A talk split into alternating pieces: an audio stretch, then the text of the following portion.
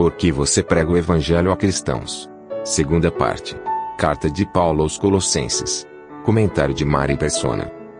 É mais ou menos como um presidente, no dia seguinte das eleições, uh, ele vê que ganha as eleições. Ele agora está na condição de presidente. Mas ele já tem a posição de presidente garantida pela Constituição, porque ele ganhou as eleições. Mas lá no dia 1 de janeiro, não sei quando é, acho que é 1 de janeiro, ele vai receber a faixa presidencial.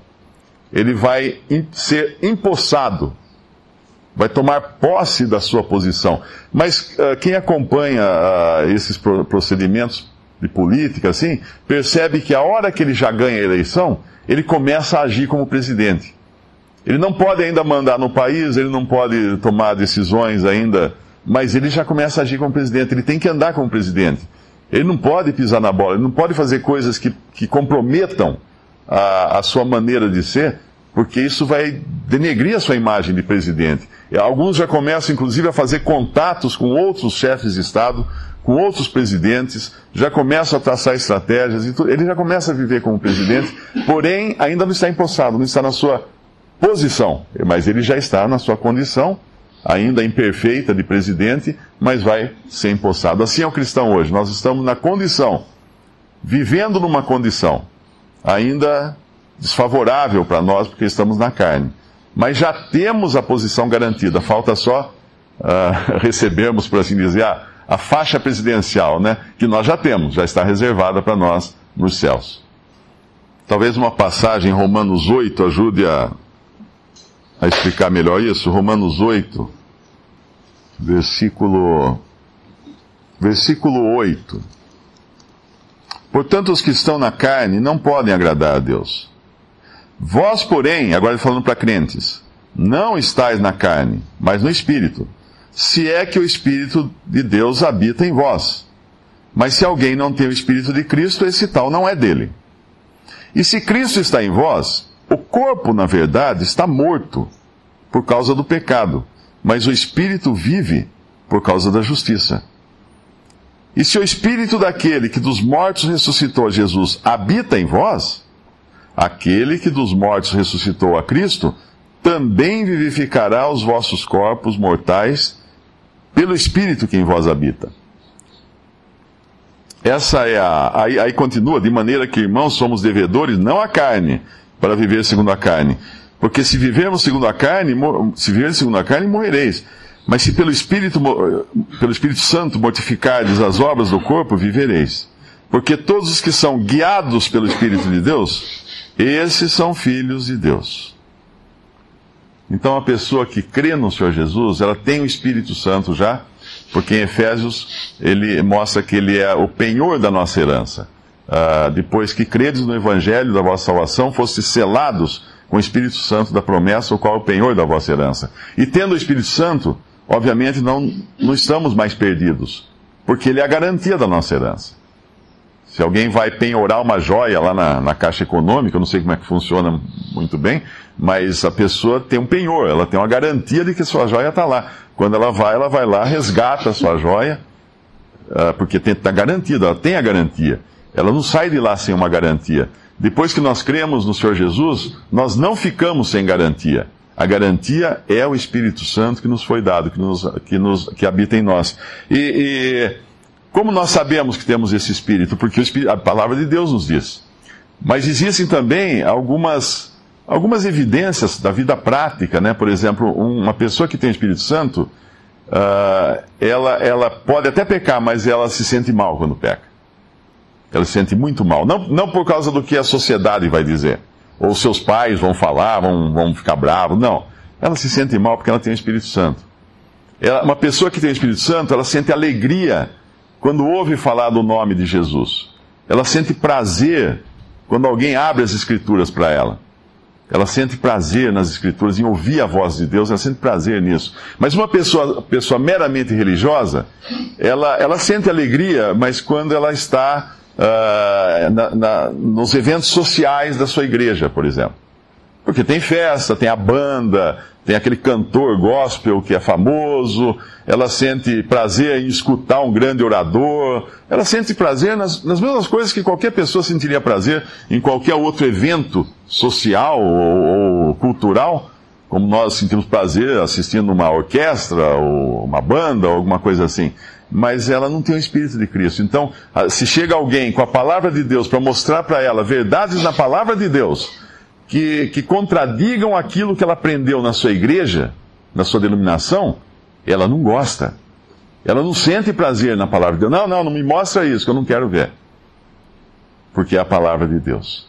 Mas aquele que é guiado pelo Espírito Santo de Deus sente prazer nas coisas de Deus e muitas vezes em ser até repreendido segundo a palavra de Deus. Por duas vezes o apóstolo Paulo aqui usa a palavra ministro uma no versículo 23, outra no versículo 25. Ah, é importante perceber que ele não diz que ele é um ministro.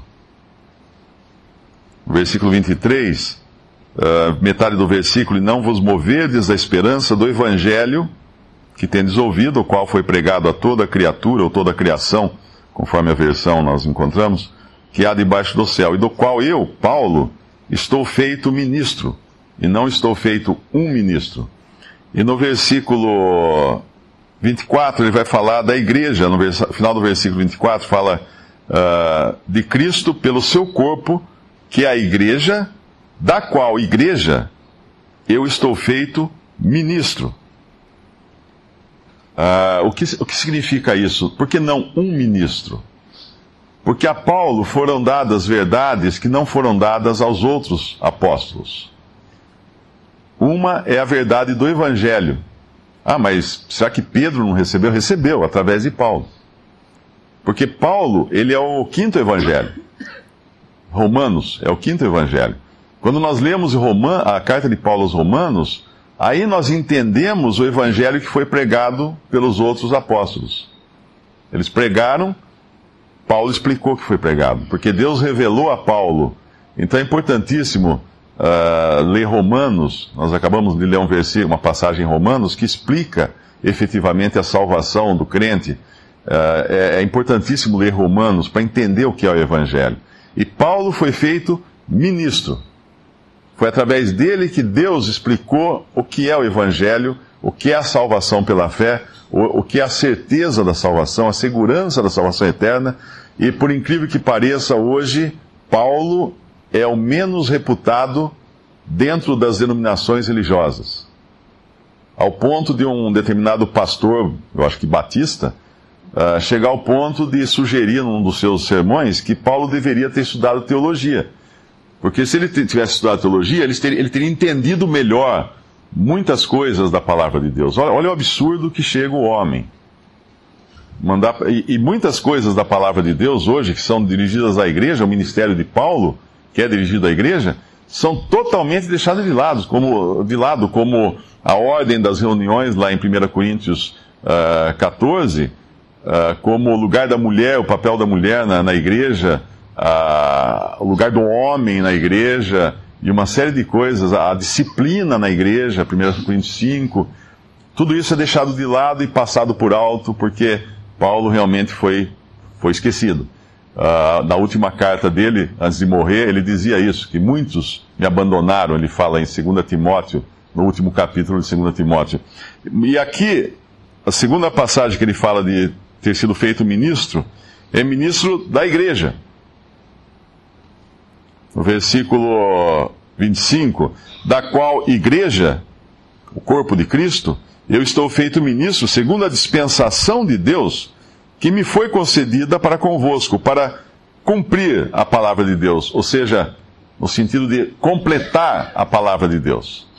Paulo foi aquele que Deus deu a ele não apenas revelações, mas Deus deu o ponto, o ponto final, para ele colocar o ponto final na revelação de Deus. O que passar desse ponto final que foi dado a Paulo já não é mais vindo de Deus. Porque a Bíblia se completa com a revelação do corpo de Cristo, da igreja, aquilo que até os, os profetas do Antigo Testamento não sabiam, aquilo que os anjos anelam escutar aquilo que os anjos olham para a Assembleia hoje para aprender da multiforme sabedoria de Deus, porque nem eles sabiam que ia ter algo assim como a igreja, o corpo de Cristo. E ele explica isso no versículo 26, o mistério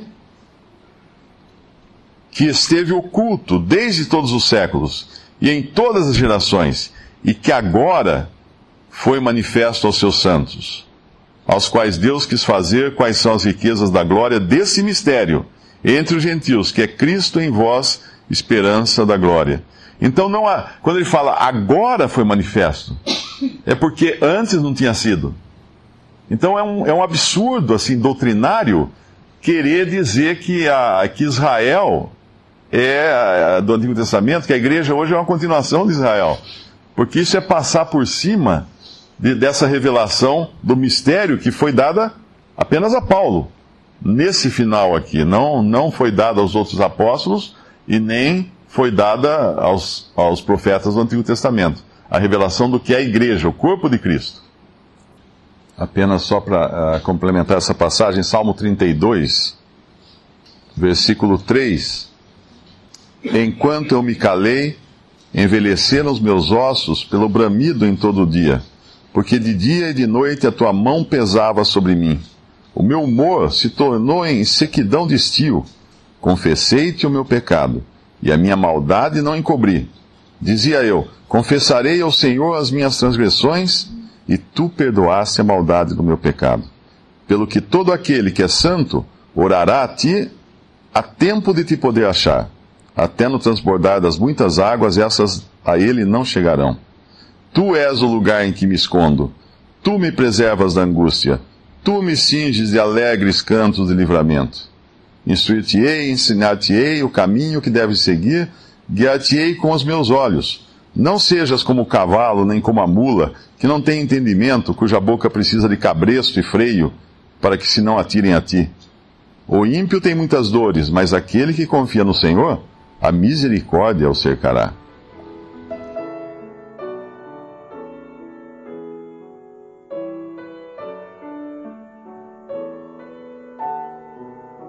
Visite respondi.com.br. Visite também 3minutos.net.